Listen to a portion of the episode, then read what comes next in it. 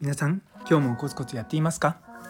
本日も松田祐介の麻酔科的思考を聞いてくださってありがとうございます。この放送はちょっと変わった真面目なお医者さんが毎朝6時にほんのり前向きになれる発信をしていく番組となっております。本日は日本には〇〇の教育が足りないということをテーマにお話したいと思います。よかったら最後までお付き合いください。ということであのよくある私の〇〇 ですよ何が足りないかっていうところですよね。あのこれもうどこでも言われてることなんで最初に答え言っちゃうんですけれども日本にはお金の教育が足りないと思っています。あの私はまあ長年もう20年近くですよね20年以上かな20年近くか ごめんなさいちょっとその辺曖昧ですけどあの医者やってるんですね。で実は医者になって一番最初に読んだ医学系じゃない本。今でも覚えてるんですけどもあのちょうど初期研修医2年目の11月ぐらいですかね。あの2人目の今の次男が生まれた直後ぐらいであのちょうど引っ越したんですよ。それまでうちの実家にみんなで住んでたんですけれども、まあ、あの初めてマンションを借りてあの住んだんですね。でやっぱりそうなってくると自分でいろいろとお金のやりくりしなきゃいけなくなったんですよ。でその時全然まあ右も左も本当に分かんなかったんでとりあえず何の本がいいのかなと思って本屋さん行ってその時読んだのがあのロバート清崎さんの「金持ち父さん貧乏父さん」確かあの当時別にすっごく新しいってわけじゃなかったんですけどもあの本まだ今でも売れてますよね。そう。いやめちゃめちゃいい本でそのだしあのすごく教師かなんかやっててすごく真面目な貧乏な自分の実の父親と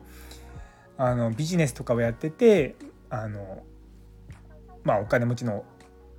お父さんっていうところの2人からこう学んだっていう、まあ、ロバート清崎さんの、まあ、ほぼ実話なのかな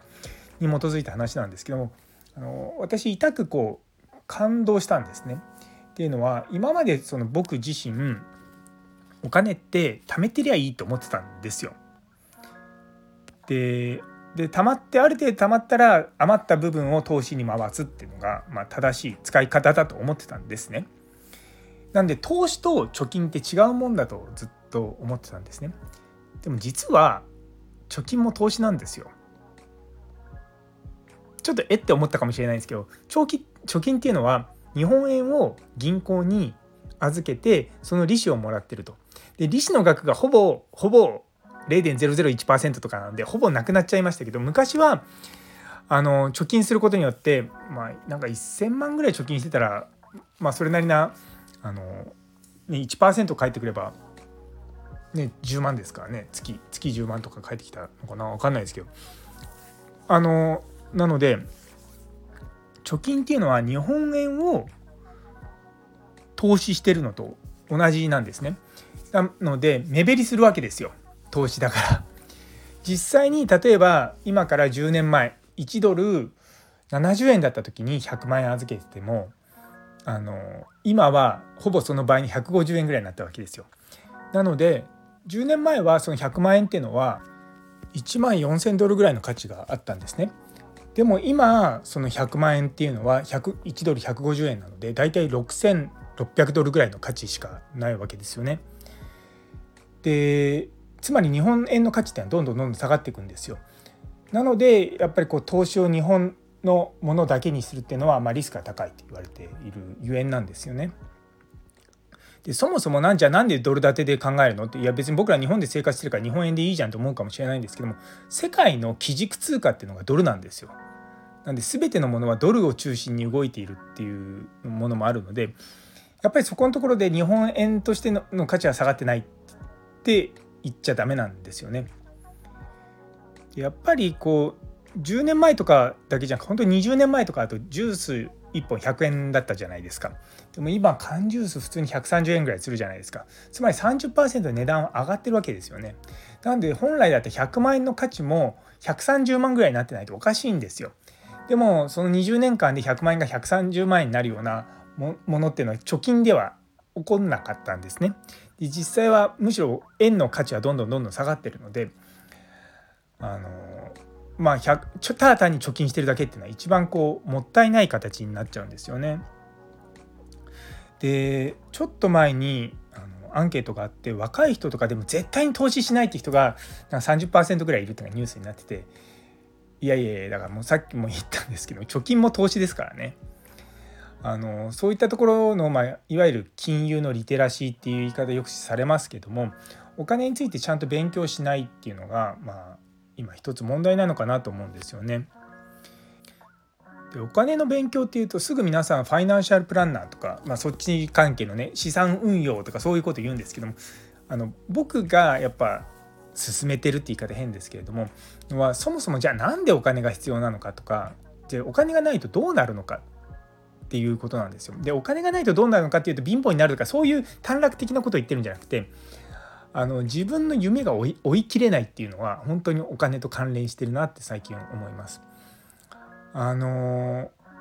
どんどんどんどんこう夢って大きくなっていくと思うんですよね。人あのこの前の話でちょっとずつちょっとずつ自分のこうやりたいことをこう乗り越えていくと大きな夢につながるってことがあって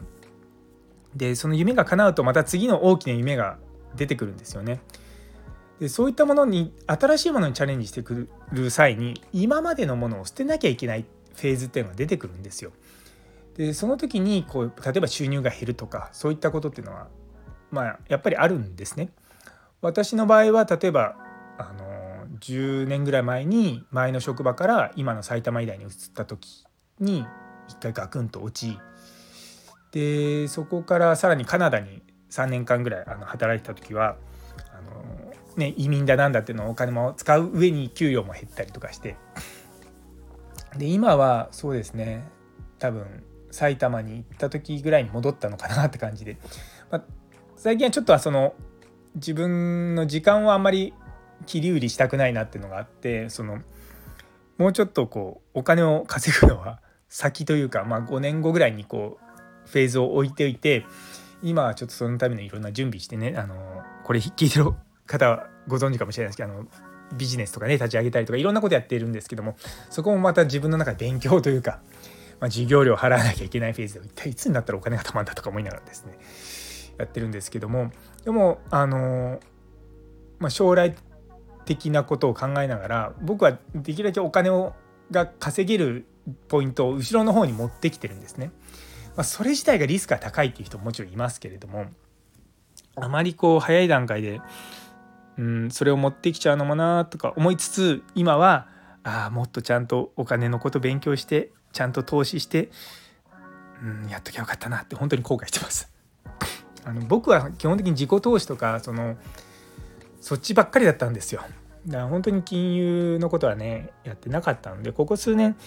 あのもともと NFT とか始めたのも、まあ、投資とかをやってみたいっていうところに一番新しいテクノロジーっていうところで始めたのもあったんですけども実際まだちょっとそんなにすぐお金になるようなものではないので、まあ、これはしょうがないなと思ってあの勝手に置いてあるんですけどもでもその何て言うかなそのお金のこと自体とちゃんと向き合うってことはすごく重要なんですよね。で年収っていうことにちょっととらわれてる人が最近すごく多くて僕はすごく心配してるのは結局あの労働時間を長くして収入を上げてる人たちってのがいるんですよね。でも例えばなんだろうな週5で働いて1,000万稼ぐのと週3で働いて600万稼ぐのでじゃあどっちがいいかっていうとあの年収だけで考えれば週5で働いて1000万なんですけども時間的なこと考えれば週3で働いて600万で割合は一緒じゃないですか。むしろその残りの2日間であの例えば家族との時間とかそれってお金出して買えないものなのでそういった体験みたいなことと考えバランスを考えた時に決してそっちは悪いバランスじゃないと思うんですよね。それはその額にもよるとは思うんですけどもそうだからやっぱそういったのもそのお金と時間とのバランスっていうものをすごくその自分のその生活のフェーズにおいて変えていかなきゃいけないと思うんですよ。で子供がうちもまだあの大学にねこれから行くとなるとやっぱり学費を払うとかそうなってくるとお金が必要になってくるんでそこはもちろん、まあ、稼がなきゃいけないなと思うところはあるんですが一方でじゃあそれの後でじゃあどれぐらいお金が必要なのかってなってくるとそんなに自分自身の生活には必要ないなと思うんですよね。そうするとある意味その子どもの学費に対しては、まあ、借金をするっていうのも一つの方法だと思うんですよね。で何でもかんでも借金がいいとか悪いとかそういったことを言うのはねちょっとまた根が深くなってくので やめますけれどもまあそれでもやっぱりこのお金について教育が足りないとなんだろうお金のことを教育しの学びましょうとか言うと銭ゲバだとかそういった批判が結構聞こえてきちゃうんですね。でも一方でみんなあの岸田さんがね 税金がうんぬんかんぬんとかあの、ね、お金戻すとかそういったこととか言うとすごく反応するわけですよ。やっぱりちゃんとそういったところと向き合ってやっていくためにも、まあ、自分自身で知識をつけて別にそれを他の人と共有する必要ないと思うんですよね。あの僕のの X のアカウントとかでもあんまり僕お金の話しないんですがすごく僕お金のことは意識して生活してるんですね。でっていうのは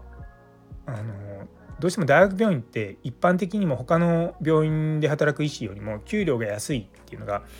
まあ、言われてはいるんですけれども私にとっては少なくともそれは決して安いものではなくて僕は正当だと思っているんですね。まあ、その労働時間とかあと研究とかに避ける時間とかあと自由に使える時間とかねあとは学生の教育って他のところじゃできなかったりとかうんそういういろんなことがを考えた時に僕は決して安くあの安くて不満っていうわけではないんですよね。やっぱり自分の好きなことやるんだったらそこにさらにお金が上乗せされるかって言ったらそれはちょっと違うかなと思うところもあるんですよね。まあそれが嫌なことを課せられてやってんだったら別ですけどもあのそもそも大学で働きたいと思って働き続けてるのは私の意思なのでそうだそれはうんそこで文句言っちゃダメな気がするんですよね。うん、まあまあまあそういう感じです。あの実はですねこのスタンド FM 始めた当初あの私のメモ帳を見てるとですねぶっちゃけた医者の休養話とかあと講演とかの話と講演料の話とかそういった話を、ね、しようかなと思ったこともあったんですけどもそうでもさすがにちょっとナーバスすぎるなとは思ってあまりこうオープンな場で話さないようにはしています。あのご希望であればこれこそ本当に僕あのなんだっけあの有料の放送にした方がいいのかなと思いますね。あのなんだろうなこう相場を知らないってすごい問題なんですよ。でその相場も僕らって基本医学系の相場しか知らないじゃないですか。で医学じゃないところの相場と考えた時にめちゃめちゃその学会とかの借金とかって安いんですね。あのだって講演家とか本当にすごい人とか1時間とかで100万とか200万とか飛ぶわけあの払わなきゃいけないんですよね。でもそれってね、その人たちの時給が1時間とあの1時間100万なわけではなくてその子に至るまでに努力したりとかそういったものがあるので僕はそれは正当だとある程度思ってるんですね。で他の人だとそれができないところ。ね、だからそういったところをね私ももうちょっとしっかりやっていきたいなと思っています。やっぱりねこう喋るってすごく大事だと思うんですよ。あの結局世の中変えるのって、まあ、戦争かスピーチかねその2つしかないんですよね。これはもう歴史が全て証明してるんですよ。なのでやっぱそういった時にその喋る力を磨くとかそのどうやって人にの心に響くような喋り方とか伝え方をするかっていうのを本気にやっぱ考えていかないと世の中って変わらないんですよね。やっぱツイッターだけで世の中を変えられないのはもう分かってきたので僕はだからずっとこのスタンド FM やってる一つの理由としては喋る力自分自身の力を磨きたいっていうのもあるしそれによってまあ皆さんにどういうふうにこういい情報を発信していくのかっていうところをもっともっと突き詰めたいっていうのがあって、まあ、毎日毎日こう配信している次第でございます。というところでなんかちょっとシリキルトンボみたいなね、放送になっちゃいましたけど、最後まで聞いてくださってありがとうございます。あの、先日の夢は見ないと叶わないっていう放送にいいねをくださったゆいつむさん、さやもさん、まーたんさん、なおちゃん先生、岸原先生、中村先生、703、姉そうに先生、みほいみ先生、たんぽぽさん、佐藤先生、ノエルさん、ムーママさん、さらにあの素敵なコメントくださったもみじさん、どうもありがとうございます。めちゃめちゃ皆様の応援に癒されております。引き続きどうぞよろしくお願いいたします。それでは今日という一日が皆様にとって素敵な一日になりますように。それではまた明日。